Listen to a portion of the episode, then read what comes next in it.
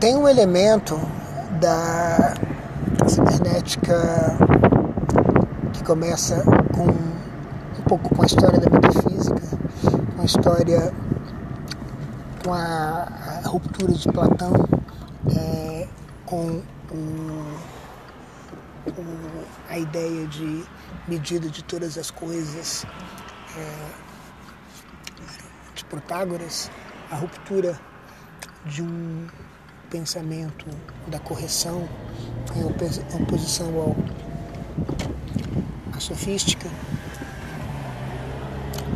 que é alguma coisa que tem a ver com a própria relação de Platão com Sócrates, que é a escrita. A escrita é um movimento do arquivo, e aí basicamente isso é tematizado como o Derrida aponta é, com muita precisão no, nas últimas é, nas últimas páginas do Fedro o tema do porquê arquivar, porquê guardar e porquê é, construir um. Porque a escrita, né? A escrita que é, no diálogo dos deuses egípcios, é, deus inferior diz: a escrita vai melhorar a memória e vai melhorar o conhecimento das pessoas.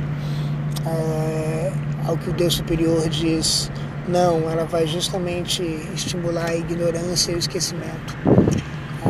Então esse drama, é, que é o drama do suplemento, é, para Derrida, é, bom, o drama da escrita, é, ele aparece também da seguinte forma, ali no, no Fedro, há uma diferença entre o jardineiro que cultiva sementes, que guarda, que é, toma conta das sementes e aquele que simplesmente joga as sementes no ar, é, sem ver, sem se preocupar com como é que elas vão crescer. E a escrita é uma disseminação. A escrita é exatamente a produção da disseminação. E a gente é, se pergunta o que, que é que ele está falando exatamente. É, ele está falando do do cuidado que você tem ao falar com alguém, ao ensinar alguém, ao contar a sua opinião para alguém, então que seu argumento não fique mal entendido, que seu argumento fique colocado nos seus, na sua devida moldura, que não haja um, uh, uma distorção e que cresça um monstro da sua semente, uh, que você não abandone ao léu como a, imagem de um logos órfão, de um discurso órfão, e a escrita é um discurso abandonado sem, sem nenhuma é, sem nenhum cuidado, sem ninguém para responder por ele. É, então é como um discurso em que ninguém se responsabiliza, o, o responsável pela escrita já se foi, já está distante. É, mas o que será exatamente que ele está contrastando? Talvez ele esteja justamente contrastando é, o que a gente cada vez escreve mais. A gente escreve, por exemplo, hoje em dia a gente fala muito menos e a gente escreve. A gente escreve, por exemplo, nas mensagens de e-mail, de WhatsApp, nos comentários de Facebook, porque isso tudo, o que é escrito, se torna mais durável, se torna arquivado e se torna dedicado para máquina. É a máquina que vai que vai ler, é a máquina que vai ler isso tudo e vai ler várias vezes. E não vai ter mais nada para fazer a não ser ler.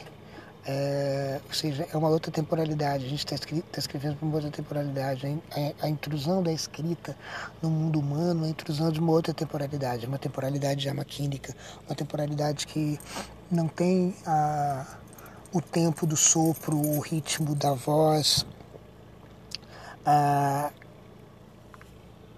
a cadência da articulação das palavras e da associação entre a sonoridade e os significados. É como se é, a gente estivesse se remetendo a um, outro universo. É como se fosse uma viagem extraterrestre, mas uma viagem para um outro, para um, para um planeta de outro, de outro, de outro tempo, né? Uh, porque é um planeta em que é, o, a máquina pode ler, reler, voltar e, e, e a gente então é a temporalidade do texto, a temporalidade da textura que se impõe sobre nós. A gente não está mais lidando com a temporalidade da nossa fala, da nossa conversa. A gente está falando da temporalidade de uma conversa que é mediada por essa textura e que na verdade não é mediada, ela é substituída por essa textura, substituída pela palavra escrita, que é uma palavra arquivada, uma palavra pronta para ser disseminada, mas é uma palavra é uma palavra descontextualizada e que vai encontrar o seu contexto justamente em quem for ler é, com esse tempo. É como se vem daí a nossa pressa em escrever, escrever cada vez maior, deixar escrito, deixar escrito, deixar escrito, deixar escrito. Talvez é, o que Platão antevê, anteviu foi a vidência da infância das máquinas. É, essa longa infância das máquinas, essa longa, longuíssima que talvez esteja começando a chegar aos fim, ao fim. É, uma educação, um, uma,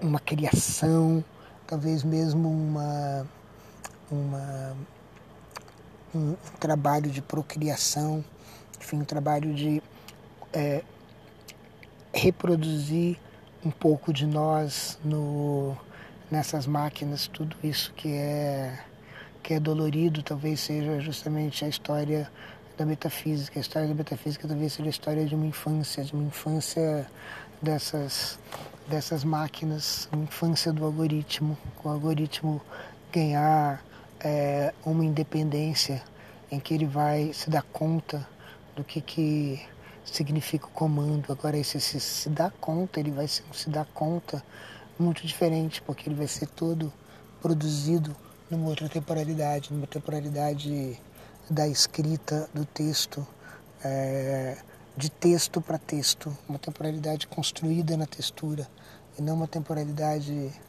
que entra e sai do texto, é, que